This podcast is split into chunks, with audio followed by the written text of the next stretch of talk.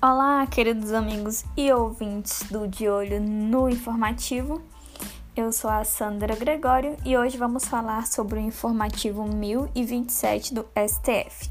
Portanto, afivele seu cinto, poltronas na vertical e vamos lá.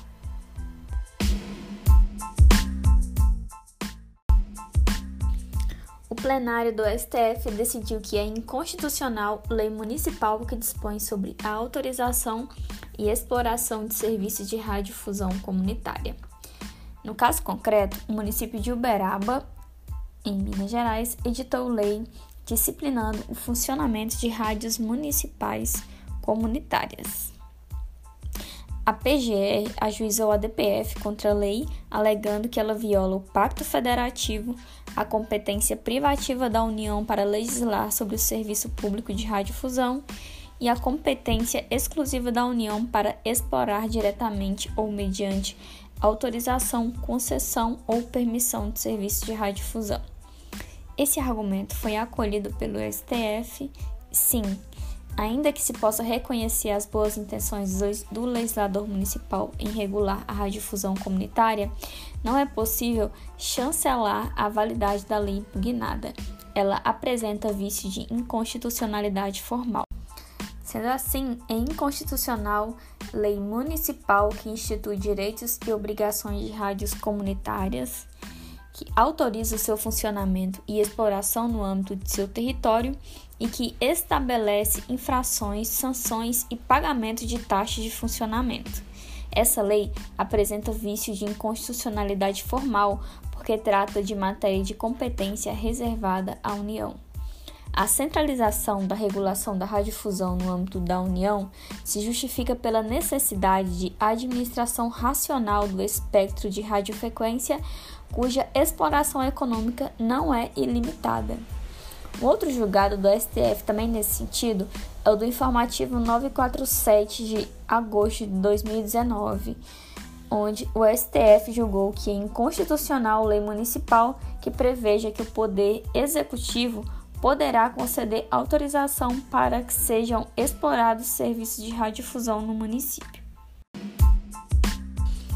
Agora, com relação ao Poder Judiciário, o STF julgou que é inconstitucional o artigo 58, inciso 6 da Lei de Organização Judiciária do Distrito Federal, que prevê o tempo de serviço público efetivo como sendo um dos critérios de apuração da antiguidade dos magistrados. Isso porque compete ao Supremo Tribunal Federal a iniciativa para propor projeto de lei que disponha sobre critérios de desempate para promoção na carreira da magistratura. Portanto, é inconstitucional norma que adote tempo de serviço em qualquer cargo público como critério de desempate para promoção na magistratura. A utilização do critério de tempo de serviço público favoreceria injustamente o magistrado com trajetória profissional exercida de modo preponderantemente no setor público.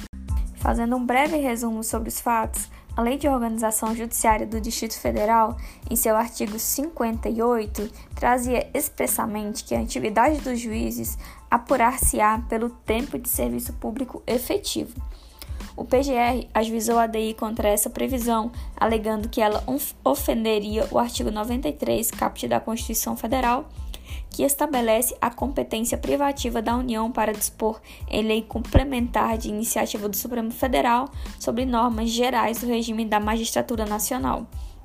Apontou ainda que a LOMAN adota o critério diverso de desempate na apuração da antiguidade, tendo precedência o juiz mais antigo na carreira, nos termos do artigo 80, parágrafo 1, inciso 1. O STF concordou com esse argumento, isso porque compete à União legislar sobre a organização da magistratura nacional e deve ser feito, inclusive, mediante lei complementar, cujo projeto será enviado ao Congresso Nacional pelo STF. É o que prevê o artigo 93 da Constituição Federal. Tal lei deverá tratar inclusive sobre o critério de promoção dos magistrados, nos termos de tal artigo. Atualmente, essa norma é a Lei Orgânica da Magistratura Nacional. Logo, a matéria em questão somente poderia ser disciplinada por lei complementar federal mediante a iniciativa do STF. Os tribunais possuem autogoverno e competência para editar seus regimentos internos. Isso não significa, contudo, que possam complementar a LOMAN. Dessa forma, o STF tem reconhecido a inconstitucionalidade formal de leis que destoam da lei orgânica da magistratura. Dessa maneira, o dispositivo impugnado, ainda que tenha sido editado pela União, desrespeitou a reserva de lei complementar e de iniciativa da Suprema Corte. Repetindo a tese, compete ao Supremo Tribunal Federal a iniciativa para propor projeto de lei que disponha sobre critérios de desempate para promoção na carreira da magistratura. E, em constitucional, norma que adote tempo de serviço em qualquer cargo público como critério de desempate para promoção na magistratura. E para finalizar esse informativo, o STF decidiu que a concessão de pensão vitalícia à viúva a companheiro e a dependente de prefeito, vice-prefeito e vereador falecidos no exercício do mandato não é compatível com a Constituição Federal.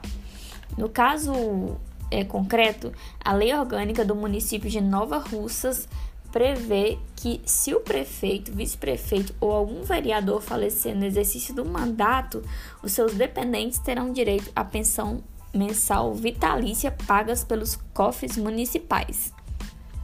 Essa previsão é compatível com a Constituição Federal de 88? Não. Os cargos políticos do Poder Legislativo e do Poder Executivo Municipal têm caráter temporário e transitório, motivo pelo qual não se justifica a concessão de qualquer benefício a ex-ocupante de cargo de forma permanente, sob pena de afronta aos princípios da impessoalidade, da moralidade pública e da responsabilidade com gastos públicos. Ademais, essa pensão vitalícia ofende ainda o princípio republicano e o princípio da igualdade, considerando que outorga tratamento diferenciado a determinado indivíduo sem que esteja presente o fator de diferenciação que justificou sua concessão na origem. Sendo assim, a concessão de pensão vitalícia à viúva, à companheira e a dependentes do prefeito, vice-prefeito e vereador falecidos no exercício do mandato não é compatível com a Constituição Federal. É, fazendo uma referência a outros precedentes, nesse mesmo sentido, o STF analisou casos semelhantes de pensão vitalícia e julgou que lei municipal a versar a percepção mensal e vitalícia de subsídio por ex-vereador e, consequentemente, pensão em caso de morte não é harmônica com a Constituição Federal de 1988. Ainda, em um julgado de 2019, o STF considerou que não é necessária a devolução dos valores percebidos até o julgamento da ação. Isso por conta dos princípios da boa-fé, da segurança jurídica e ainda da dignidade da pessoa humana. E com isso chegamos ao fim desse rápido episódio do informativo 1027 do STF. Espero estar contribuindo com o aprendizado de todos. Um abraço e até a próxima.